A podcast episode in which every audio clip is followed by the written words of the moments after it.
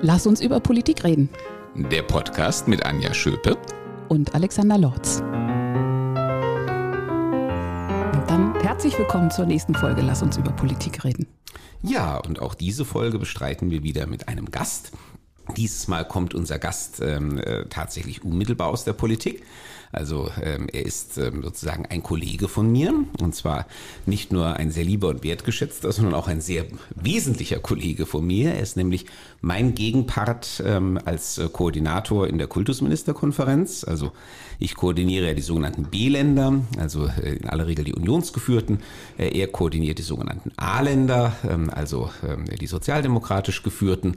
Ähm, allein deswegen haben wir schon viel miteinander zu tun. Außerdem sind wir die beiden äh, längst gedienten äh, Mitglieder der Kultusministerkonferenz, äh, jedenfalls auf der Schulseite, aber wahrscheinlich auch insgesamt. Äh, und ich darf sagen, ähm, er ist derjenige, unter den sozialdemokratischen Bildungspolitikern, den ich mir tatsächlich in mancher Hinsicht zum Vorbild nehme. Wir arbeiten gerade an zwei Modellprojekten oder beziehungsweise ähm, wir ähm, schauen uns von Hamburg gerade zwei Modellprojekte an, ähm, die für uns auch in den nächsten Jahren große Bedeutung gewinnen könnten und ähm, wo Hamburg einer Führung wirklich Vorreiter geworden ist. Ähm, äh, und ähm, jetzt habe ich, glaube ich, schon genug verraten, dass jeder, der sich ein bisschen in der Kultusszene auskennt, errät, äh, wer es ist, äh, nämlich der Hamburger Schulsenator. Herzlich willkommen, Thies Rabe. Nach dieser Begrüßung bin ich ganz gerührt. Hallo, lieber Alexander Lorz. Ich freue mich auf das Gespräch. Ja, wir auch. Und ein bisschen habe ich jetzt ja schon vorweggenommen. Also wir haben viele ähm, Gelegenheiten, wo wir zusammenarbeiten. Wir repräsentieren natürlich unterschiedliche politische Flügel. Ähm, aber wie gesagt, wir äh, lernen auch gerne ähm, voneinander. Ähm, ich hoffe, ihr guckt euch auch ein bisschen was bei uns in Hessen ab. Aber jetzt im Moment sind wir sehr dankbar, dass wir diesen Austausch auch an Fachleuten ähm, zu euren beiden Projekten äh, miteinander haben. Wir wollen heute äh, das Thema äh, Kooperation in der Politik aufgreifen. Äh, denn das ist für uns in der Kultusministerkonferenz tatsächlich ein ganz zentrales Thema. Kooperation im Bundesstaat, Kooperation über die Ländergrenzen hinweg und natürlich eben auch in unserem Falle Kooperation über die Parteigrenzen hinweg. Es gibt ja viele Leute, ähm, und deswegen haben wir das auch zum Thema in diesem Podcast gemacht, die gar nicht glauben, dass sowas geht ähm, die Föderalismus eh irgendwie für, eine, äh, für ein antiquiertes Konzept halten, das heutzutage nicht mehr funktioniert und äh, die das Gefühl haben, äh, in unterschiedlichen politischen Parteien äh, steht man sich ähm, äh, eher unversöhnlich gegenüber. Wir sind der Ansicht, dass wir können das widerlegen. Und ähm, damit wollten wir anfangen. Und vielleicht fange ich einfach mal an, indem ich den dienstältesten äh, Schulminister dieser Republik frage, ähm, was hält dich eigentlich nach so langer Zeit ähm, auch immer noch auf dieser Schiene, ähm, dass du den Glauben hast, über diesen Weg äh, äh im Bereich der Kultusministerkonferenz ähm, äh, auch insgesamt für Deutschland, äh, für die Bildungspolitik Gutes zu erreichen? Ich finde ähm, Zusammenarbeit mit Menschen, die verschiedene Meinungen haben, das ist das, äh, das Wesen der Politik. Und das ist keineswegs eine Sache, die die Kultusministerkonferenz für sich nur beanspruchen kann. Ich erinnere mich noch gut daran, als ich ganz frisch in die SPD eingetreten bin, ging es um einen Antrag, den unser Kreisverband für den Landesparteitag vorbereitet hatte. Und man merkte, wie dort um Worte gerungen wurde, wie dort über jede Meinung gestritten wurde. Und auch damals mussten wir schon, immerhin die SPD ist in Hamburg ja nach wie vor eine große Volkspartei, wirklich eine unglaubliche Bandbreite verschiedener Meinungen einigen. Und das ging entgegen meiner Erwartung, ich war neu in die Partei eingetreten, nicht so, indem jedes Mal eine Abstimmung gemacht wurde und Sieger und Verlierer dann entsprechend sich durchsetzen oder nicht durchsetzen, sondern dass man auch versuchte, aufeinander zuzugehen, auszugleichen, auch Begriffe zu finden, hinter die sich beide Parteien äh, sozusagen sammeln konnten. Und ehrlicherweise, wenn man sich Politik wirklich anguckt, bei den vielen, vielen Mitwirkenden, dann ist das nicht zwingend eine Sache, wo man sagt, das ist ganz besonders, dass CDU und SPD zum Beispiel in der Kultusministerkonferenz zusammenarbeiten, gegeneinander arbeiten, aber auch sich abstimmen, sondern das machen wir in unseren Volksparteien eigentlich dauernd. Wir haben ja niemals ich weiß nicht, die SPD, wie viele Mitglieder wir jetzt da haben, aber das sind ja Hunderttausende, die werden ja niemals einer Meinung sein. Und da geht es eben auch darum, dass man Linien festlegt, dass man auch äh, miteinander sich einig wird. Und genau das kann man schon in den Parteien lernen.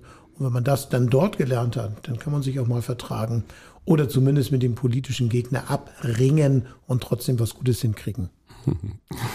Ich glaube, das ist die Sozialisation, äh, die wir ähm, beide auch in unseren Jugendorganisationen äh, gemeinsam haben. Ähm, wenn man äh, in der Jugend ähm, ficht man ja sozusagen oder ringt man besonders heftig um solche Papiere und um einzelne Formulierungen. Ich würde sagen, später sieht man das auch ein bisschen gelassener, weil man weiß, das ist jetzt nicht so bedeutend für die praktische Politik, wie man mit 20 geglaubt hat, dass so die Redewendung in einem Satz wirklich die Bedeutung entfalten könnte. Ähm, aber ja, wahrscheinlich ist das wirklich ähm, die Erfahrung, die man mitnimmt. Ähm, erstens, dass man nur äh, in der Kompromisssuche weiterkommt ähm, und ähm, zweitens, äh, dass aber auch möglich ist, ähm, diese gemeinsamen Lösungen zu finden.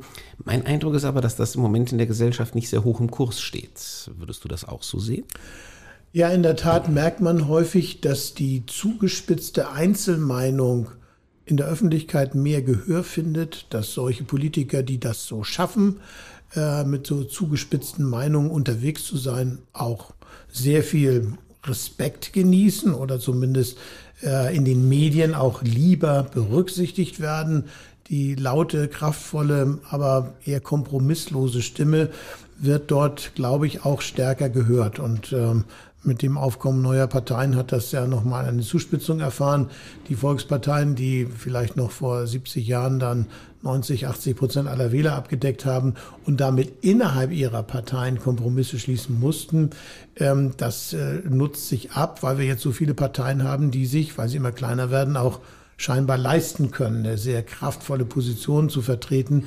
Aber damit geht dann natürlich auch häufig äh, verloren die Möglichkeit, wirklich mal aufeinander zuzugehen. Und man braucht ja Mehrheiten, man muss ja ähm, vorankommen. Und äh, dieses konstruktive Element braucht Politiker, die es schaffen, nicht nur zuzuspitzen, sondern dann auch die Hand auszustrecken, um gemeinsam voranzukommen. Das vermisse ich schon und ich glaube auch, dass es nicht nur bei mir, wie soll ich mal sagen, äh, die Kritik des alternden Politikers ist, sondern ich glaube, dass sich die Wirklichkeit hier tatsächlich etwas geändert hat. Sicherlich auch durch die Aufmerksamkeit der Medien. Du kommst in die Schlagzeilen, wenn du die aggressive, scharfe Position vertrittst. Und wenn du eher einen Moment des Ausgleichs vertrittst, dann bist du zwar der, der vermutlich am Ende mehr bewegt und mehr schafft, aber es guckt keiner hin. Vielleicht lass uns doch mal hm, gerade an diesem letzten Punkt noch einmal anknüpfen. Du bist derjenige, der bewe mehr bewegt und mehr schafft. Mein Eindruck ist, dass das viele Leute auch gar nicht so glauben. Jetzt nehme ich mal unsere KMK als Beispiel. Ähm, KMK-Bashing ist ja sehr angesagt, ähm, eigentlich schon ähm, seit wir dabei sind. Wahrscheinlich war das schon immer so, aber in den letzten Jahren hat es vielleicht auch nochmal an Intensität gewonnen. Und ähm, das hat ja meistens so den Untertenor, so nach dem Motto, also ähm, diese ganzen Gremien und bis die sich da mal abgestimmt haben und das dauert alles ewig und am Ende kommt so ein ähm, windelweicher Kompromiss heraus. Und da müsste doch mal einer von oben mal so mal eine richtig klaren Ansage und mal eine Linie vorgeben und das durchziehen und dann würde das doch alles viel besser laufen. Ähm, also auch hier, äh, und das wird ja in den Medien auch sehr gerne wiedergegeben, diese zugespitzte Position, äh, nach dem Motto, die griechische Landschildkröte, äh, muss man mal jetzt ein Rennpferd dagegen Testudo stellen. Hermanni. oh, du kennst das Ja, ich hatte früher solche Schildkröten zu Hause. okay, jetzt weiß ich, warum du prädestiniert warst, das längst gediente KMK-Mitglied zu sein. Okay.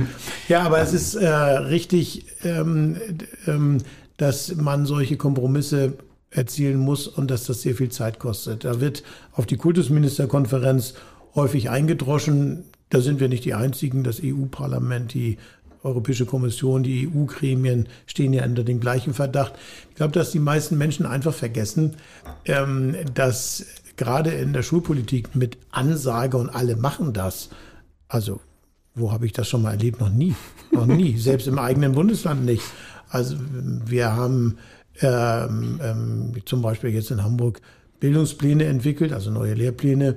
Wir haben dabei die Kultusministerkonferenz Vorgaben für alle Länder erstmals auch in die Hamburger Bildungspläne hineingeschrieben. Es gab einen Aufschrei der Entrüstung und äh, es waren lange, lange Gespräche nötig, es waren Kompromisse nötig, um das hinzubekommen. Schule geht gar nicht anders. Wir haben ein Drittel, glaube ich, der Bevölkerung in unserem System, wenn man die Lehrerinnen und Lehrer, Schülerinnen und Schüler und ihre Eltern mit einbezieht. Die haben alle ihre Vorstellung, die haben alle ihre äh, Meinung, wie das zu funktionieren hat. Und was passiert, wenn eine Regierung sagt, wir ordnen jetzt mal an, keine Ahnung, ähm, die Gesamtschule wird abgeschafft oder die Haupt- und Realschulen werden abgeschafft und es kommen jetzt nur noch Gesamtschulen, dann weiß jeder Kultusminister, dass er sich an seinem Stuhl schon ziemlich festhalten muss, um so etwas zu überleben. Meistens überlebt er es nicht. Ich bin ins Amt gekommen, weil eine Regierung genau das gedacht hat. Sie dachte, das geht top-down. Hier in Hamburg war die Idee geboren worden von einer Vorgängerregierung, wir könnten die Grundschule von vier auf sechs Jahren verlängern. Und ähm, da gab es zwar Gespräche und da gab es Werbung und da gab es auch viele Dialoge, aber es war offensichtlich, dass äh, so eine Veränderung viel mehr Zeit bräuchte, um akzeptiert zu werden. Und am Ende wurde dann diese ganze Reform weggefegt mit einem Volksbegehren, an dem am Ende sogar noch die ganze Landesregierung mit weggefegt worden ist. Also man muss nicht so glauben, dass in einem System mit so vielen Beteiligten, dass ein System, das von der Überzeugung dieser Beteiligten lebt, von der, auch von dem, dem, der Mitbestimmungskraft, ja auch äh, gewinnt, dass man da sagen kann, was weiß ich, jetzt hätte ich beinahe gesagt, wie bei der Bundeswehr. Ich will der Bundeswehr nicht Unrecht tun, aber Kommando links und alle marschieren links, das geht doch in der Wirklichkeit schon gar nicht. Jedenfalls nicht in der Wirklichkeit von Schulsystemen. Das mag in anderen Wirklichkeiten klappen. Und deswegen sind wir Kultusminister es ja gewöhnt, dass wir uns mit, abstimmen müssen mit allen möglichen, mit den Gewerkschaften, mit den Elternkammern, Lehrerkammern, Schülerkammern, Schulleiterverband, ABCD, EFG, wie die alle heißen. Und dann schaffen wir es auch untereinander, uns einigermaßen zu vertragen. Da bin ich ganz zuversichtlich. Mir fällt bei dem Thema Top-Down ja noch ein anderes ähm, berühmtes Beispiel ein. Ähm, äh, interessant, dass du das äh, für Hamburg nicht so in den Vordergrund gestellt hast, aber äh, bei uns in Hessen war das äh, die G8-Einführung, äh, wie in den meisten anderen Bundesländern auch. Hm, das, kam ja auch das kam ja auch Top-Down, ähm, nach dem Motto, das müssen wir jetzt halt einfach mal durchsetzen und dann werden es schon alle schlucken. Und dann hat man äh, das zehn Jahre später ja fast überall, also bei uns auch auf jeden Fall wieder zurückgedreht. Und äh, muss im Nachhinein sagen, das war viel Lärm um nichts. Da sind viele Ressourcen äh, verbrannt, viel Kraft und Energie eingesetzt worden, äh, um äh, im Ergebnis äh, eigentlich mehr oder weniger wieder da anzukommen, wo man ja. gestartet war. Ich wundere mich allerdings tatsächlich darüber, dass dieser äh, normale Mechanismus, nämlich dass man solche Veränderungen im Schulsystem nur langsam, Schritt für Schritt machen kann. Es wird immer gesagt in den Ministerien, Schul, Schulen sind ein riesiger Tanker. Damit soll sozusagen dargestellt werden, dass man so ein Schiff nicht wie ein Rennboot mal eben von links nach rechts werfen kann, sondern dass es enorme Prozesse braucht. Oder bei uns, äh, ich hatte mal zu meiner Amtseinführung einen Brief bekommen von einem ehemaligen Bürgermeister, der schrieb mir auf, ähm, er schrieb auf per aspera ad astra, also das ist äh, für alle, die das mindestens das kleine Latinum haben, das heißt so ungefähr durch, durch Anstrengung und Mühsal zu den Sternen.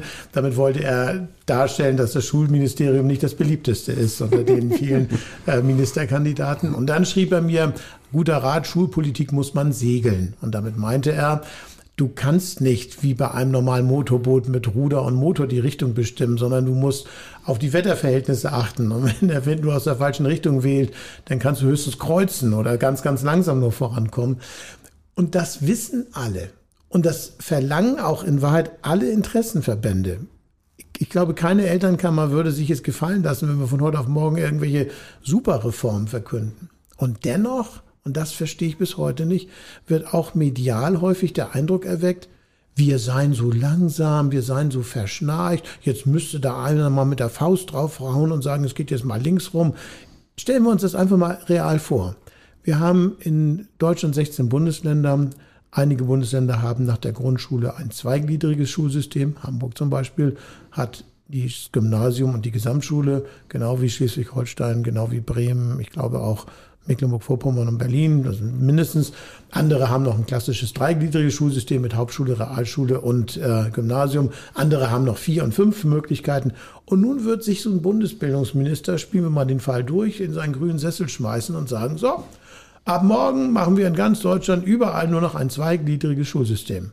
Na, dann möchte ich immer mal wissen, was in Bayern der Realschullehrerverband dazu sagt und die vielen anderen Interessenverbände. Das geht doch gar nicht. Und trotzdem wird öffentlich immer behauptet, so sei der richtige Weg der Politik.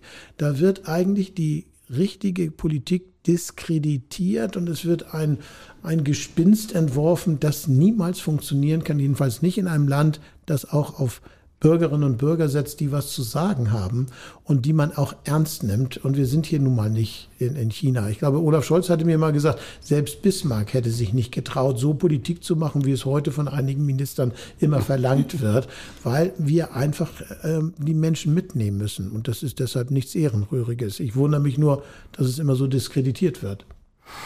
Ja, das, äh, die, äh, deine Segelmetapher bringt mich noch auf einen anderen Satz. Ähm, wenn ähm, der Wind irgendwie ungünstig steht, ähm, dann äh, darf man nicht lamentieren, so muss man die Segel anders setzen oder so ähnlich geht sie.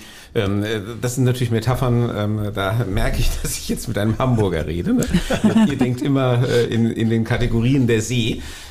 Das ist für so einen Mittelgebirgler wie mich durchaus schwierig. Ja, aber mein lateinischer Spruch hätte dich als Jurist doch eigentlich ansprechen müssen mit per aspera ad astra. Das, das klingt doch toll. Das ist völlig richtig das klingt super. Das Problem ist, die Aspera habe ich jetzt schon hinreichend kennengelernt. Auf die Sterne warte ich ja irgendwie noch. Aber Dabei sind wir eigentlich in der Schule, ne, wo doch äh, die Sternchen vergeben werden, oder Anja? Okay, jetzt sind wir bei Fleißsternchen. Fleißsternchen, das ist dann auch nochmal ein nettes Thema. Äh, bei der Segelmetapher, vielleicht ist auch eine Erklärung, warum das manchmal oder manchmal auch sehr deutlich anders gewünscht wird, dass es so eine Balance ist zu die hängen ihr Fähnchen nur nach dem Wind ähm, oder äh, trauen sich nicht wirklich mal Entscheidungen zu, zu durchzusetzen, sondern ringen ewig um dann den wirklich waschweichen, ist waschweichen ein richtiges Wort? Ja, nee. Wachsweich. Äh, wachsweichen Kompromiss. Äh, und das dass die, die Menschen eben diese, also dass, dass auch die Menschen zwischen mitgenommen werden und gleichzeitig aber auch einer Sehnsucht nach mach doch mal, dass die genauso um eine Balance ringen in der Summe wie letztlich die Politiker auch. Ich glaube, die Menschen haben mit dieser Kritik dann recht, wenn man am Ende trotz aller Segelei man nicht vorankommt. Insofern die Erwartung, dass auch Veränderungen kommen, die muss Politik in der Tat erfüllen. Aber die Art und Weise, wie sie diese Veränderungen einleitet, da wird mir äh, zu viel erzählt, als ob da mit wenigen äh, Beschlüssen einer Gesetzesänderung und dann läuft der Laden. Das ist in Wahrheit völlig äh, unrealistisch. Wenn ich mir das in Hamburg angucke, ähm, ich hatte von der Vorgängerregierung solche markigen Beschlüsse geerbt. Die waren noch nicht durchgesetzt, aber die waren alle schon beschlossen. Zum Beispiel der Beschluss, alle Hauptschulen und Realschulen und Gesamtschulen in Gesamtschulen zu verwandeln, und zwar in eine besondere Form der Gesamtschulen. Also musste man ein ganzes Schulsystem umbauen. Auf dem Papier klang das alles ganz einfach, aber am Ende brauchte man mindestens die, ich würde mal sagen, 6, 7, 8.000 Lehrerinnen und Lehrer an diesen Schulen. Die müssen das ja alles gestalten und tun. Und das braucht viel Überzeugung, da muss man da hingehen, dann hat man alle möglichen kleinen und großen Probleme zu lösen. Und das darf man dabei nicht außer Acht lassen, dass man diesen Erfolg nur hat, wenn möglichst viele, am liebsten alle, mitmachen. Das dauert. Insofern kann ich manchmal verstehen, wenn da einer sagt, das dauert mir zu lange. Aber Politik muss umgekehrt dann doch die Kraft haben, nicht nachzulassen, sondern beharrlich weiterzuarbeiten. Immer darauf achten, dass man die Menschen dabei nicht überfordert, dann wirst du einfach auch abgewählt, muss man ja auch wissen. So sind ja zu Recht die Mechanismen, aber umgekehrt auch nicht schlapp machen dabei. Und da ist die Vorwurfslage manchmal berechtigt, dass sich einige wirklich im äh, Nirvana der ständigen Abstimmungsprozesse so verzetteln, dass am Ende gar nichts mehr passiert. Das machen wir nicht. Ich will mal als Beispiel sagen, Hamburg war immer auffällig schlecht in der Rechtschreibung. Und äh, ich bin ein gelernter Deutschlehrer, habe mir gedacht, das kann doch nicht wahr sein. Warum bloß? Und dann habe ich alle meine Fachleute zusammengetrommelt und haben die gesagt, ja, aber Rechtschreibung ist auch gar nicht so wichtig. Okay. Ich sagte, das steht doch aber im Lehrplan. Ja, da steht ja viel drin und eigentlich äh, Word hat ein Korrekturprogramm und was man sich so alles erzählt. Und dann hatte ich gesagt, ja, aber das finde ich aber gar nicht so. Und wenn das im Lehrplan steht, dann ist es doch nur eine Frage, dass es jeder auch einhält. Und dann haben wir ganz viele Maßnahmen beschlossen, die wir einleiten wollten. Zum Beispiel, dass man bestimmte Methoden der Rechtschreibung nicht mehr weiterführt, weil die nicht funktioniert haben. Hieß das Lesen durch Schreiben oder umgekehrt die Reichmann-Methode oder wie das hieß. Und ähm, dass wir besseres Unterrichtsmaterial machen es war echt ein mühsamer Prozess. Und was habe ich da alles für wütende Briefe gekriegt? Der schönste ist mir bekannt noch aus der Hamburger Universität. Lauter Deutschprofessoren, die schrieben mir zu meiner Rechtschreibungsoffensive, Diktat kommt von Diktatur. Ausrufezeichen, wo man dachte, oh, nun ist aber mal gut hier. Ähm, und das war schon anstrengend. Das hat ein Jahr gedauert, viele Deutschlehrer, Fachlehrerkonferenzen. Und wir haben auch nicht alles dann so durchgesetzt, wie wir es gewollt haben, aber nicht nachgelassen. Und das war auch wichtig. Und heute, ich glaube, wir waren damals gestartet auf Platz 15 der 16 Bundesländer. Das war jetzt nicht so überragend. Jetzt sind wir, glaube ich, Fünfter oder so. Und das innerhalb weniger Jahre. Also man muss die Kraft investieren, man muss die Zeit sich nehmen für die Absprachen, aber man darf nicht aufgeben und, nicht, und dann sind die Menschen zu Recht sauer. Dann akzeptieren sie lieber, dass man manche Dinge tut, die vielleicht nicht jeder mag, die dann aber wenigstens zu einem Erfolg führen. Da sind wir vielleicht auch dann bei diesen zwei Modellprojekten, weil mir gerade in den, in den Sinn kommt, dass es ja noch einen, einen zweiten Grund dafür gibt, für diese Sehnsucht, klare Ansage von oben, am besten aus Berlin. Äh, diese Sehnsucht, es soll doch bitte nicht so unterschiedlich sein in den Ländern. Jeder kocht so sein Süppchen, wenn vielleicht da auch ganz gut, aber ähm, unterschiedlicher kann eigentlich die Bildungslandschaft nicht sein wie zwischen den Bundesländern in ja. der Bundesrepublik.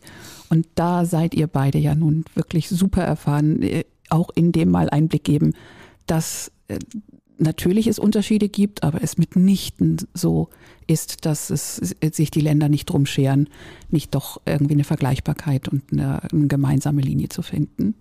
Muss ich sagen, verstehe ich die Bürgerinnen und Bürger schon.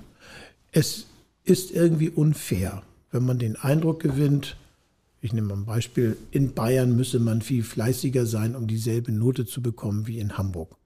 Es ist irgendwie unfair, wenn man den Eindruck hat, naja, der kommt da durchs Abitur und hat von Mathe keine Ahnung und in anderen Bundesländern gehört das dazu in der Ausbildungs- und Prüfungsordnung, dass man in der Oberstufe unbedingt vier Kurse Mathematik auf höherem Niveau belegen muss. Dass das Menschen ärgert, glaube ich gerne. Was uns Politikern die Sache aber schwierig macht, ist, ja, es ist zu viel Verschiedenheit im System, aber auf welches einigen wir uns denn jetzt? Und ich habe manchmal den Eindruck, dass wir in der Politik uns beinahe schneller auf etwas einigen können, als die Bürgerinnen und Bürger unserer Bundesländer das nachvollziehen würden.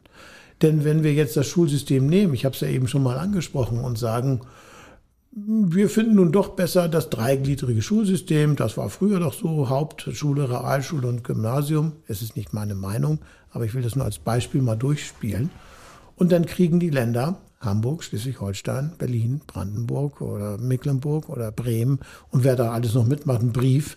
Bitte alle Gesamtschulen schließen, wir machen jetzt Haupt- und Realschulen. Ja, das weiß doch jeder, dass das nicht gehen wird. Und auch in der Bildung selber ist das nicht so ganz einfach. Ich hatte das vorhin von den Bildungsplänen erzählt. Die Kultusministerkonferenz hat gesagt, in Physik in der Oberstufe muss man dies und das lernen. In den Hamburger Bildungsplänen stand das in dieser Klarheit nicht drin. Jetzt haben wir das alles reingeschrieben. Jetzt sagen viele in Hamburg von den Bildungsengagierten, den Eltern, den Lehrern, den Schülern, das ist ja viel zu viel. Das kann ja gar nicht wahr sein, so viel kann man gar nicht lernen und das geht gar nicht. Und da habe ich gesagt, ja, aber die anderen Bundesländer machen das auch, das sind die Standardvorgaben. Ja, dann, ähm, und dann kriegte ich einen Brief von der einen Kammer, ich sage nicht welcher, und die sagte, Sie müssen sich dafür einsetzen, Herr Rabe, dass die anderen 15 Länder die alten Hamburger Maßstäbe übernehmen. Und da merkt man dann doch, ähm, es ist nicht nur die angeblich mangelnde Einigungsbereitschaft der Minister, sondern auch die sich gebildeten Schulkulturen unterschiedlicher Bundesländer, die damit ja eng zusammenhängen. Vielleicht noch ein Beispiel bei uns ist die Gewerkschaft Erziehung und Wissenschaft, GEW, eigentlich der bestimmte Part auf der Arbeitnehmerseite. Philologenverband und die anderen Lehrerverbände spielen in Hamburg fast keine Rolle. Ich würde mal sagen, 90 Prozent, 95 Prozent unserer Lehrerkammer sind GEW-Mitglieder und die anderen kaum. Wenn ich das anders sehe, in Bayern wird das vermutlich anders sein. Ich nehme an, dass der deutsche, der bayerische Lehrerverband dort viel zu sagen hat. Und da merkt man dann doch, es ist nicht nur der Mangel der Einigungswillen der Kultusminister, sondern die müssen auch im Blick haben, die Menschen ihres Bundeslandes mit ihren unterschiedlichen Vorstellungen. Deswegen zusammengefasst, jeder wünscht sich ein einheitliches Schulsystem und eine einheitliche Lehrpläne, aber jeder wünscht sich seine eigenen. Und dass die anderen die bitte mitmachen. Und das ist für uns nicht immer einfach, das zu handeln. Trotzdem gebe ich jedem recht. Manchmal haben wir auch ein bisschen sehr viel ministeriellen Eigensinn. Ich erinnere da ähnliche Abituraufgaben, wo ein Bundesland darauf bestand, dass in diesem Bundesland bestimmte mathematische Fachbegriffe angeblich nicht verwendet werden und deswegen wurden alle Aufgaben geändert. Also da gibt es auch manchmal Unsinnigkeiten, die müssen wir dringend überwinden. Das stimmt schon. Ich habe trotzdem auch äh, eine vergleichbare Anekdote, damit man sieht, das ist jetzt auch kein Hamburger Phänomen, sondern es ist wirklich weit verbreitet. Das datiert nur so aus meiner Anfangszeit äh, als Kultusminister. Und da habe ich irgendwann entdeckt, äh, dass es auch einen Punkt gab, wo Hessen ganz alleine stand in der Kultusministerkonferenz. Ähm, äh, da ging es, glaube ich, um die Frage, wie viele Punkte ähm, abgezogen werden können für Rechtschreibfehler, also in den höheren Jahrgängen. Ähm, und ähm, da hat es früher mal irgendwie vier Punkte gegeben, dann hatten sich alle auf zwei geeinigt und ähm, äh, Hessen hatte aber irgendwie noch an all dem festgehalten. Wir waren gerade auf so schön auf dem Trip, äh, Vergleichbarkeit des Abiturs und so weiter. Dann habe ich irgendwann gesagt, also gut, das hat ja keinen Sinn, äh, 1 gegen 15 so als äh, Lonely Holdout, dann passen wir uns jetzt den anderen an. Und dann bin ich auch von den entsprechenden Verbänden also wirklich wüst beschimpft worden ähm, für meine Weicheigkeit. Ähm, äh, ich sage, ihr fordert doch die ganze Zeit Vergleichbarkeit. Und wie sollen wir eine Vergleichbarkeit herstellen bei 15 gegen 1, äh, als so, dass der eine auf die 15 einschwenkt, weil andersrum wird es nicht passieren. Ja, aber doch nicht so! ähm, und äh, das war mir auch, ehrlich gesagt, so äh, eine Lehre dann äh, für die kommenden Jahre. Ich würde das Ganze aber jetzt gerne mal ins Positive wenden. Wir haben jetzt ganz viel ähm, ja gemeinsam darauf verwendet und das ist ja auch das, womit wir in politischen Diskussionen arbeiten, um eben äh, zu erklären, warum es so, ähm, wie sich die großen Vereinfacher das vorstellen und die ähm, äh, Föderalismusverächter, ähm, äh, warum es so nicht funktionieren wird. Ähm, aber vielleicht sollten wir jetzt ein bisschen auch darüber erzählen, wie es denn äh, funktioniert und ähm, das ähm, wir eben, äh, auch gerade wir beide mit unserer Koordinatorenaufgabe in der Kultusministerkonferenz äh, jetzt ja auch nicht irgendwo so äh, im leeren Raum drehen und ähm, uns nicht vorwärts bewegen, sondern wie solche Kooperationsmechanismen bei aller Zeit, die sie brauchen, bei allem Aufwand, den sie verlangen, aber wie sie am Ende eben doch auch zum Erfolg führen. Also ein Beispiel finde ich sind zum Beispiel die Abituraufgaben. Ähm, als ich noch Lehrer war, das ist jetzt 13 Jahre her, da habe ich die Abituraufgaben immer selber geschrieben für alle meine Kurse, für äh, Deutsch, für evangelische Religion, für Geschichte, für Politik. Haben mich ein ganzes Wochenende hingesetzt, haben so eine Abituraufgabe mir ausgedacht. Dann musste ich die in einem Briefumschlag tun und dann wurde die irgendwo im ganzen Hamburger Schulsystem einem anderen Lehrer, den ich nicht kannte, zugespielt. Der hatte dann dazu seinen Senf aufzuschreiben und spielte die wieder zurück. So, und dann konnte ich seine Änderung übernehmen oder es sein lassen. Heute haben wir den Zustand, dass wir in den Kernfächern Deutsch, Mathe und Englisch zwischen vielen Bundesländern teilweise absolut identische Prüfungsaufgaben haben. Wir müssen teilweise die Mathematik-Abiturprüfung in 13, 14 Bundesländern am selben Tag schreiben. Warum? Weil die Schülerinnen und Schüler sonst einfach nach der Arbeit äh, ihren Kollegen in den anderen Bundesländern twittern können, was drangekommen ist. Und vor dem Hintergrund muss man sagen, ey, da ist ja doch ganz schön viel passiert. Da macht gar nicht mehr jeder Hamburger Lehrer seine eigene Aufgabe, sondern da gibt es für Mathematik Bundesaufgaben sogar. Das hat es noch nie gegeben vorher. Ähm, und in Hamburg übrigens haben wir alle anderen Aufgaben auch schon standardisiert. Also die nicht vom Bund vorgegeben werden, die macht dann Hamburg Hamburg weit. Früher war der Unterschied zwischen der Abiturprüfung in Hamburg-Eidelstedt und Hamburg-Eppendorf beinahe dramatischer als der zwischen Bayern und Hamburg. Das ist alles schon weg. Und daran merkt man schon, man kommt doch voran, wenn man nicht einfach faul wird und aufhört oder frustriert ist und sagt, ich kann nicht mehr, sondern einfach beharrlich weiterarbeitet. Irgendwann merken es die ganzen anderen Beteiligten, dass es gar nicht unvernünftig ist. Und was hatten wir in der KMK für Diskussionen darüber? Und am Ende ist doch ein großes Maß an Gemeinsamkeit entstanden, das noch vergrößert werden kann und muss. Manchmal muss man auch warten. Nicht jeder Minister hält sich ja endlos im Amt und dann wird mal wieder ein Weg frei, wenn wir da wieder einen unserer personellen Wechsel haben in der Kultusministerkonferenz. Aber Beharrlichkeit zahlt sich aus. Und das ist ein Beispiel, wo wir echt sehr weit gekommen sind. Das hätte ich vor zehn Jahren niemals gedacht, dass sowas möglich ist. Ja, stimmt, dass wir sogar eine neue Ländervereinbarung äh, zusammenbekommen. Die erste seit dem Hamburger Abkommen aus den 60er Jahren. Da haben wir aber auch ein paar Jahre dran ja. äh, gearbeitet. Dauert. Auch, äh, Schulpolitik ist ein Tanker. Ja. Ja, bei der Zusammenarbeit ist dann auch immer die Frage, da gibt es dann unterschiedliche Stilelemente.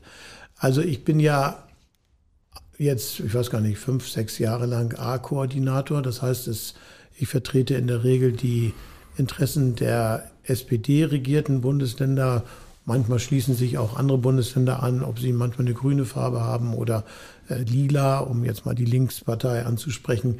Aber im Kern äh, sind das immer äh, mindestens sechs, sieben, manchmal eine Höchstzahl sogar zwölf Landesministerien gewesen, die ich da vertreten habe. Und da kann man natürlich schon unterschiedlichen Stil sehen, wie die auch selber versuchen, ihre Interessen zu vertreten. Ähm, ich bin selber vom Stil her eher jemand, der ähm, den Kompromiss sucht und auch sich genau die Fähigkeit bewahrt hat, zu überlegen, was der andere jetzt wohl will und denkt.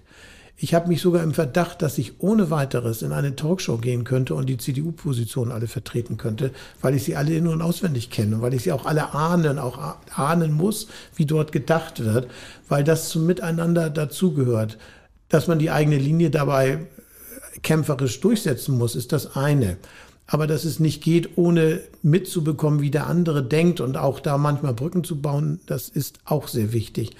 Und ich neige dann eher zum höflich, fairen, netten Miteinander. Das ist nicht immer der goldene Weg. Also es gibt auch Menschen, die enorm schroff auftreten, die auf Tischen hauen und sonst was machen und die es auch schaffen, mit anderen Kompromisse zu finden. Aber mir ist das von der menschlichen Wesensart eher unbehaglich, sich so zu echauffieren und so schroff aufzutreten. Hier darf ich mal ein kleines Kompliment machen und sagen, da bin ich ganz froh, dass auch der B-Koordinator, der mir hier gegenüber sitzt, eher zu den versöhnlicheren Typen zählt und auch nicht so einer ist, der mit einem Schuh auf den Tisch kloppt oder sonst irgendwelche anderen Sachen macht. Sowas soll es ja geben, habe ich gehört. Absolut, ja. Äh, deswegen glaube ich, haben wir auch eine gute Kultur ähm, des Interessenausgleichs äh, miteinander entwickelt.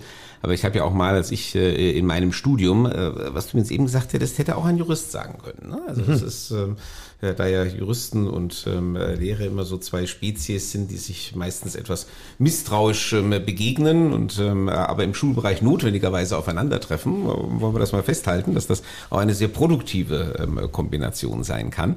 Ähm, aber als ich mich mal mit Verhandlungslehre beschäftigt habe, was bei uns ja auch dazu gehört, ähm, da waren das so äh, zwei der zentralen Regeln, äh, die man uns mitgegeben hat. Äh, das eine war nicht über Positionen reden, sondern über Interessen. Ähm, also nicht über das, was man behaupten will, sondern über das, was man erreichen will. Und das zweite ist Step into their shoes, also sich mal in die Schuhe des anderen stellen. Unser früherer Ministerpräsident brachte das als er die erste schwarz-grüne Koalition verhandelt hat, ähm, auf ähm, die schöne Formel, stellen wir uns doch mal vor, für einen Moment, der andere könnte auch recht haben. ähm, ja. Das ist mindestens als Gedankenexperiment ähm, durchaus zielführend und ähm, ja. Das hat mir übrigens mal sehr zu denken gegeben. Ich habe hier in, Ber äh, in, in Hamburg äh, äh, unser Bundestagsabgeordneter war erst Helmut Schmidt ganz lange, den habe ich noch kennengelernt. Äh, dann ein eher unbekannter Rolf Niese und danach der frühere Hamburger Bürgermeister Hans-Ulrich Klose, der durchaus eine gewisse Bekanntheit hat, der auch sogar Fraktionsvorsitzender der Bundestagsfraktion eine Weile gewesen ist, in einer schwierigen Zeit, als, als die SPD erstmals Kompromisse zum Asylrecht schließen musste. Und ich hatte ihn mal eingeladen und mit ihm gesprochen und da sagte er mir, ich glaube, ich bin ein schlechter Fraktionsvorsitzender. Da habe ich gedacht, Gott, also allein solche Selbstzweifelssätze, die hörst du ja von Politikern schon mal gar nicht normalerweise. Die können ja alles. Aber das war auch nur ein kleiner Kreis. Und dann sagte er zu mir, also Thies, ich glaube nämlich manchmal, dass sogar der Gegner hin und wieder recht haben könnte.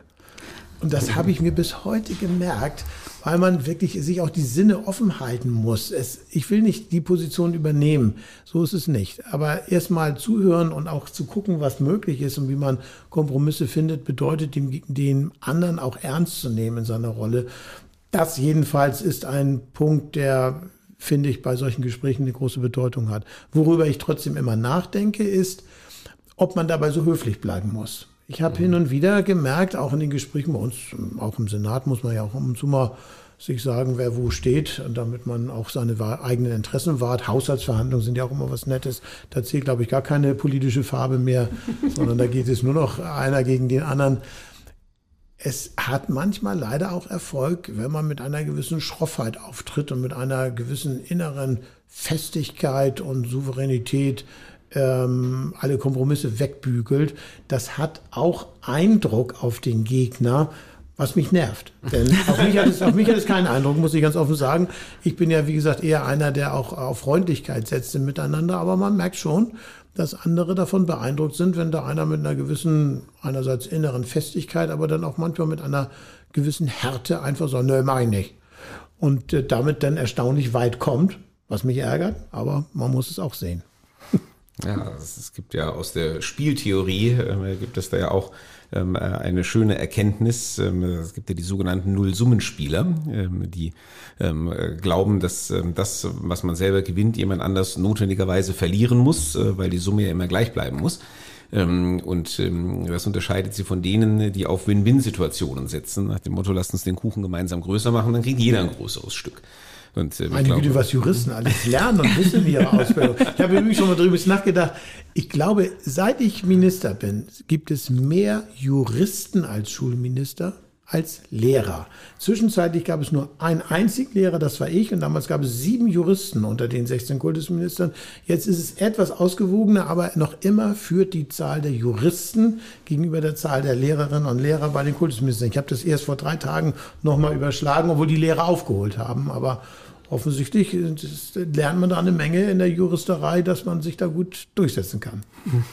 Ja, möglicherweise. Das ist eine offene Frage, was der äh, erstrebenswerte Idealzustand in dieser Hinsicht wäre. Aber wir leben, glaube ich, mit unserer Ausgewogenheit äh, im Moment ganz gut.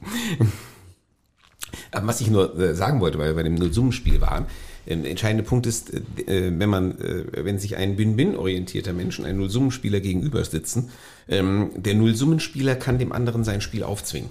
Ähm, also wenn einer davon ausgeht, wir sind im Nullsummenspiel unterwegs, dann wird das Ganze zu einem Nullsummenspiel. Ähm, und das ist, glaube ich, das immanente Ungleichgewicht, was sich dann auch in solchen Dingen manifestiert, wie du mhm. es beschrieben hast, äh, dass äh, jemand ähm, der ähm, äh, vielleicht bis zum gewissen Grad auch unversöhnlich und nicht kompromissbereit auftritt, ähm, damit dann erstaunlich weit kommt. Wir wissen alles, gibt immer dann. An welche Länder denken wir übrigens dabei gerade? das verraten wir jetzt hier nicht, ne? Nein, welche das ist ja 16 Bundesländer. Ist ja auch ein allgemeingültiger Satz, der ja. außerhalb der Kultusministerkonferenz. Ja, ja, das sind so diese, diese freien Staaten und so, das muss man halt so sehen. Das kann sein. ja.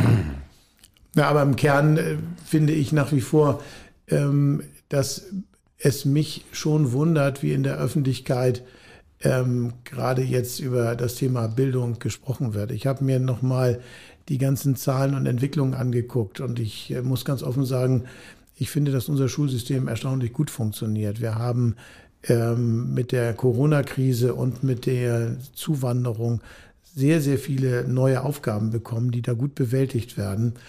Und man wundert sich schon, dass im öffentlichen Diskurs immer hängen bleibt, das funktioniert alles nicht und das liegt an dieser Alarmkonferenz dort. Ähm, mal ganz abgesehen davon, dass jedes Bundesland natürlich auch handeln kann ohne Kultusministerkonferenz. Wir müssen ja nicht warten, sondern wir können da durchaus auch eigene Impulse setzen. Insofern hat sich diese Ordnung, dieses System durchaus bewährt. Aber im öffentlichen Gespräch kommt das nicht so an. Ich finde es auch immer erstaunlich, die meisten Menschen sagen, nö, bei uns äh, die Schule vor Ort, die ist echt prima. Meine, die Lehrerin meiner Kinder ist echt total nett. Aber die Schulpolitik ist ja unmöglich. Man fragt sich immer, ist diese Schule denn da vor Ort vom Himmel gefallen oder ist sie gegen die Schulpolitik entwickelt worden oder wie kommt das eigentlich? Diese Logiken in den öffentlichen Gesprächen erschließen sie mich, ähm, sich mir also nicht immer, muss ich ganz offen sagen. Und die Kultusministerkonferenz hat ja eher wie die Europäische Union die schwierige Aufgabe, alle zusammenzuführen, ohne sie zwingen zu können. Das ist ja auch in der Tat nicht ganz einfach. Wir können nicht einfach abstimmen, äh, dass wir jetzt dieses oder jenes ändern, weil jedes Bundesland sagen kann, nö, mache ich nicht mit. So dass es dann schon lange, lange Gespräche braucht, um auch äh, zu überzeugen. Und es greift das, was wir vorhin ja schon sagten. Mir fällt da noch das schöne Beispiel ein, dass ein Bundesland mal die gesamte äh, Umstellung auf Bachelor-Master im Ingenieursbereich äh, aufgehalten hat. Die wollten weiterhin das Diplom haben. Äh, das war zufällig ein Bundesland, das aus meinen vielen Bundesländern kam. Und ich musste da ständig Gespräche führen und da immer den flitzt man ja an der Kultusministerkonferenz da zwischen den Stühlen rum und geht auf den Kollegen zu und versucht ihm dies und das noch ins Ohr zu flüstern. Alles äh, hochgradig uneinfach, wenn ich es mal so sagen darf. Und da war es auch der örtliche Ingenieursverband, der beinhart darauf bestand, ein Diplom weiter behalten zu wollen und das äh, dem Ministerpräsidenten, also dem Vorgesetzten des Kultusministers und dem Kultusminister so lange eingeflüstert hat, bis der kaum anders konnte. Und dann hat er sich nachher gnadenvoll überstimmen lassen, indem er sich nur enthalten hatte. Das, war, das sind dann diese formalen Auswege, die man dann bestreiten muss bei solchen Geschichten. Aber ich finde, es ist schon so, dass unsere Schul Schulen in Deutschland das gut machen. Und wenn wir uns wirklich den internationalen Vergleich angucken, stehen wir nicht so schlecht da, wie das immer behauptet wird. Deswegen ist mir nach wie vor schleierhaft die Logik auch manchmal in der Berichterstattung. Wir dürfen ja keine Medienschelte machen, wir bösen Politiker.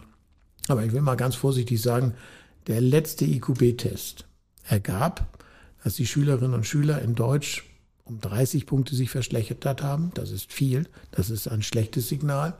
Und in Englisch haben sich um 22 Punkte verbessert. Das ist irre gut. So, nun könnte man eigentlich sagen, das ist so durchwachsen mit negativer Tendenz, 30 plus, minus 22 minus oder umgekehrt. Ähm, das, äh, naja, nicht schön, aber auch nicht so schlimm. Wenn man sich die Berichterstattung durchliest, also das ist erstaunlich. Dann haben wir eigentlich nur eine Katastrophe, Desaster und sonst was. Ich habe mir alle Zeitungsberichte jetzt im Urlaub nochmal durchlesen lassen. Bei den meisten fehlten die guten Englischergebnisse. Ich muss sogar leider etwas kritisch bemerken, dass sogar auch aus äh, den, der Bundespolitik äh, Pressemitteilungen kamen, die nur auf die schlechten Deutschergebnisse abgefahren sind. Und ich finde, da hat die Schule, aber auch die Schulpolitik eine größere Fairness verdient, dass man da genauer drauf guckt. Wenn wir schon von der Bildungskatastrophe reden, dann möchte ich mal gewagt sagen, ist das auch eine Katastrophe der Gebildeten in der Politik, in den Medien, in den Stiftungen, die es nicht schaffen, die wahren Leistungen, aber auch die wahren Defizite präzise zu benennen, sondern alles in einer großen Katastrophenerzählung vermarmeln und damit auch nicht die Fähigkeit finden, wie man wirklich Verbesserungen auf den Weg bringen kann. Und da ist die Kultusministerkonferenz, das erlebe ich durchaus, durchaus weiser. Wenn wir in unserem Kamin zusammensitzen, das haben wir mal erfunden, ähm, ähm, Kamin heißt, da sitzen nur die Minister.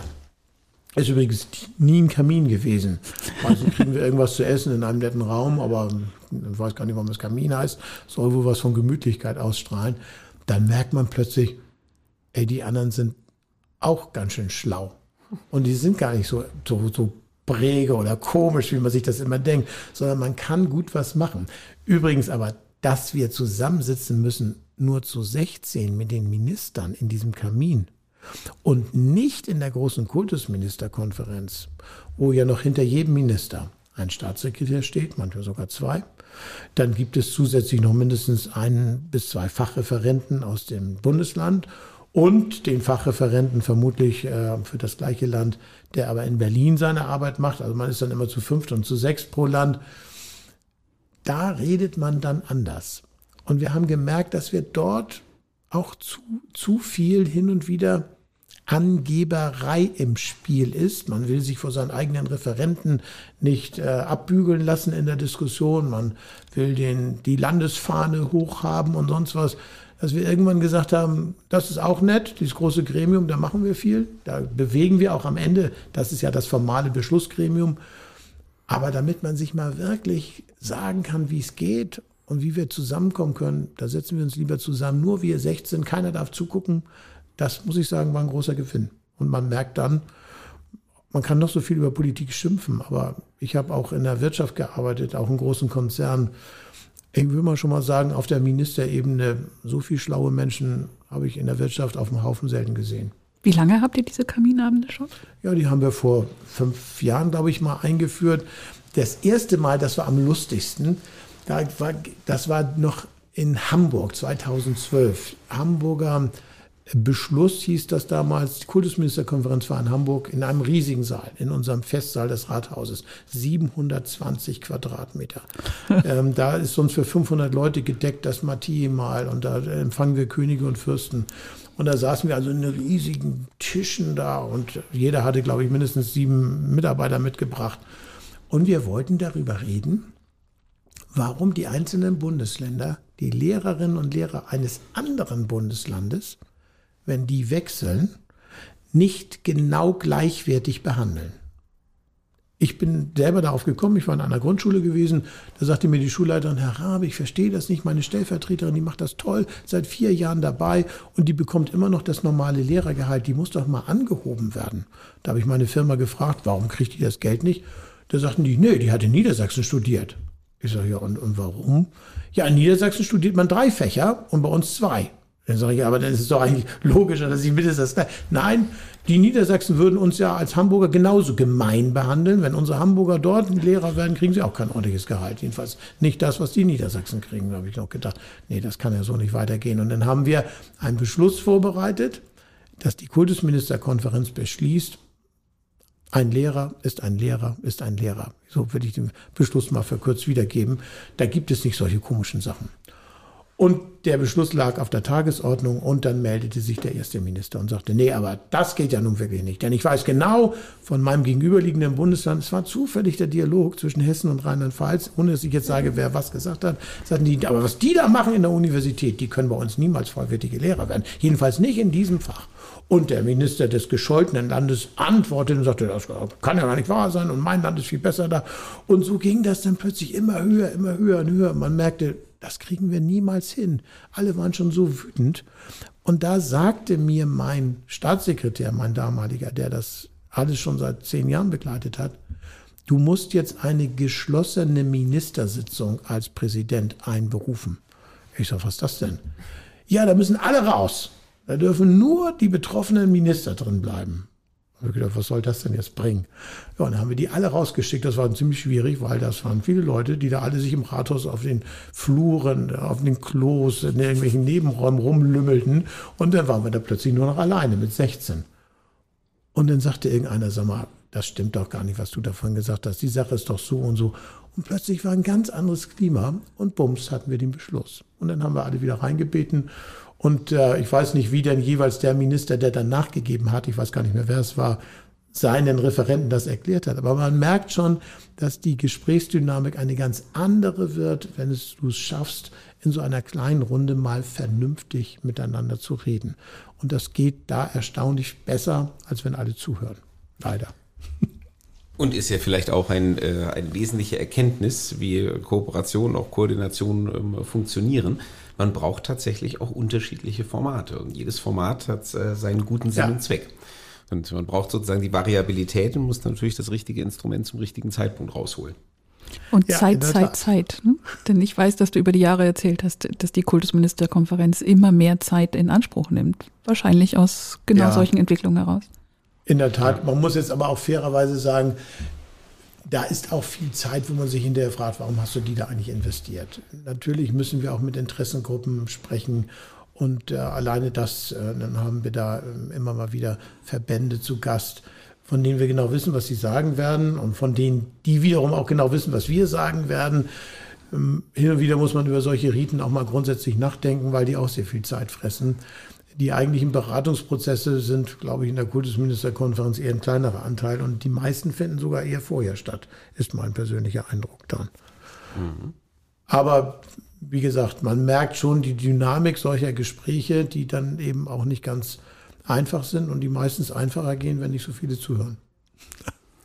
Aber deswegen haben wir jetzt ja auch eine Strukturkommission eingesetzt, ähm, die mal gerade die ganzen existierenden Mechanismen und Gremien durchleuchten soll. Und ich habe auch das gesagt, äh, manchmal äh, von Zeit zu Zeit muss man halt in jeder großen, größeren Organisation mal den Staub aus den Ecken kehren. Und ähm, das ist jetzt äh, sozusagen der nächste Prozess, den wir uns in der KMK ja. vorgenommen haben. Und ich muss sagen, das äh, ist auch zu viel. Ich glaube, 177 Arbeitsgruppen hatten wir. Und ich darf mal hier aus dem Nähkästchen plaudern, weil dieses Erlebnis war, war wirklich schräg. Es gab einen Aufstand neulich in mehreren Zeitungen, dass in den Bundesjugendspielen es keinen Wettkampf mehr geben soll.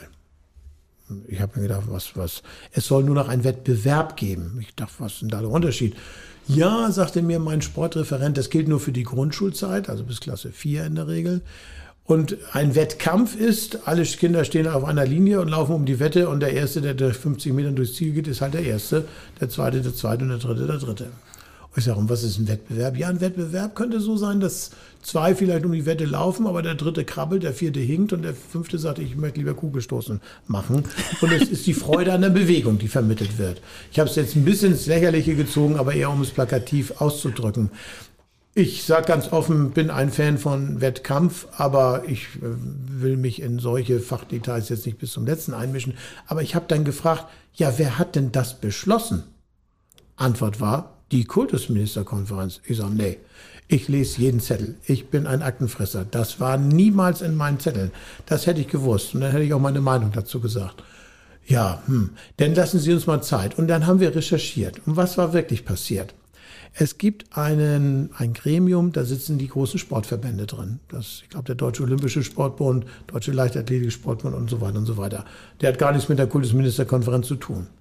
Der hat für sich einen Beschluss gefällt, dass den kleinen Kindern in der Grundschule der Sport mehr Spaß macht, wenn sie nicht unter Leistungsdruck stehen. Und deswegen hatten sie die Idee, diesen Wettkampfgedanken zurückzufahren. Kann man machen. Aber die Bundesjugendspiele verantworten ja nun mal die Schulen und nicht äh, diese Kommission. Und deswegen ist die Kommission, so hörte ich, herangetreten an den Unterausschuss des Unterausschusses des Unterausschusses des Hauptausschusses der Kultusministerkonferenz zum Thema Sport. Und hat gesagt, hört mal zu, ihr Kultusminister Unterausschüsse, wollt ihr nicht die Bundesjugendspiele mal ändern? Wir haben nämlich einen Beschluss gefällt, dass der Wettkampf den kleinen Kindern meistens keinen Spaß macht. Und da hat der Unterausschuss des Unterausschusses des Unterausschusses gesagt, ja, das finden wir auch. Und dann hätte man jetzt erwarten können, dass er den Oberausschuss informiert, den Oberoberauschuss, dann mittlerweile den Schulausschuss, darüber die Staatssekretäre und dann die Kultusminister, was allerdings von Hierarchieebenen schon ein bisschen seltsam ist, aber das wäre der Weg. Und dann hätten wir gesagt, nö, finden wir nicht, oder wir hätten gesagt, ja, sehen wir genauso. Haben die aber gar nicht gemacht. Die haben als Unterausschuss des Unterausschusses des Unterausschusses gesagt, wir sind, über uns steht nur Gott. Und deswegen schreiben wir jetzt mal alle Schulen an, dass wir nicht mehr um die Wette laufen dürfen. Und haben es auch gemacht. Und das kriegst du als Minister nur mit, weil es in der Bildzeitung steht. Und da muss man sagen, aber so geht das nur echt nicht. Und äh, deswegen bin ich heilfroh, dass wir mal die Kraft gefunden haben zu sagen, wir wollen mal aufräumen. Und wir setzen einen externen äh, Institut da dran, die sollen sich mal diese Strukturen angucken. Wenn jetzt jemand sagt, ja, sowas Irres, das kann es ja nur in der Kultusministerkonferenz geben, dann sage ich mal ganz cool, na, na, na. Ich habe Erfahrung aus vielen Behörden. Ich habe in großen Konzernen gearbeitet. Das ist keine Sache, die auf die Kultusministerkonferenz beschränkt ist. Es bilden sich überall schnell mal Arbeitskreise, die sich selbst ernennen, um dies und das zu machen. Und es braucht schon einen sehr tough strukturierten Laden mit sehr, sehr aufmerksamen Chefs, um diese Selbstdynamiken zu unterbinden. Und insofern sind wir da gar nicht aus der Art gefallen. Das ist ein normaler leider normaler Prozess in Organisationen, die über Jahrzehnte arbeiten, dass da in den Ecken irgendwie was vor sich hin wuchert und man ab und zu mal mit dem Besen durchgehen muss, um das wieder hinzukriegen. Aber dieses Beispiel, da habe ich echt gedacht, das kann nicht wahr sein. Das war wirklich, niemand von uns hat das gewusst, von uns Ministern. Mein Staatssekretär habe ich mir sofort eingeladen. Ich sage, warum darf er nicht mehr um die Wette laufen? Der wusste auch von nichts.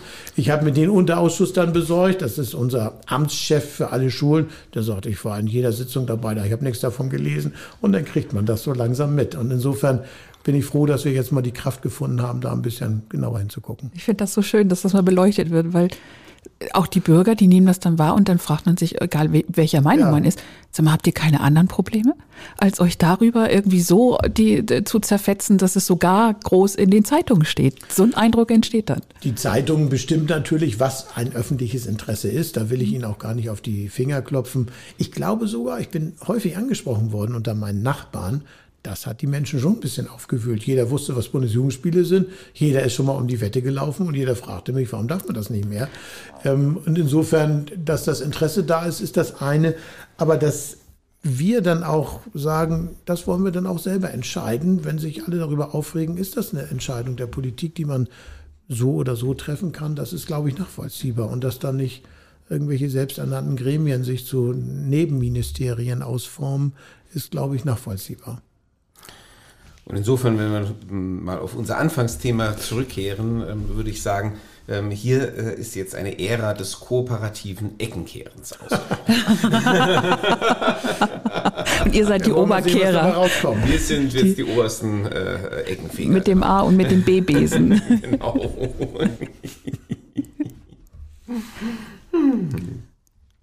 Und vielleicht ähm, ist das ja auch eine gute Devise äh, zum Abschluss äh, dieses Podcasts. Und äh, wir beobachten dann, wie er weiterkehrt und äh, ja, wie es weitergeht mit der Zusammenarbeit und der Kultusministerkonferenz. Und vielleicht ergibt sich dann wieder eine Gelegenheit, mal in anderer Konstellation, an, nicht anderer Konstellation, sondern im anderen Anlass, irgendwie wieder zusammenzukommen.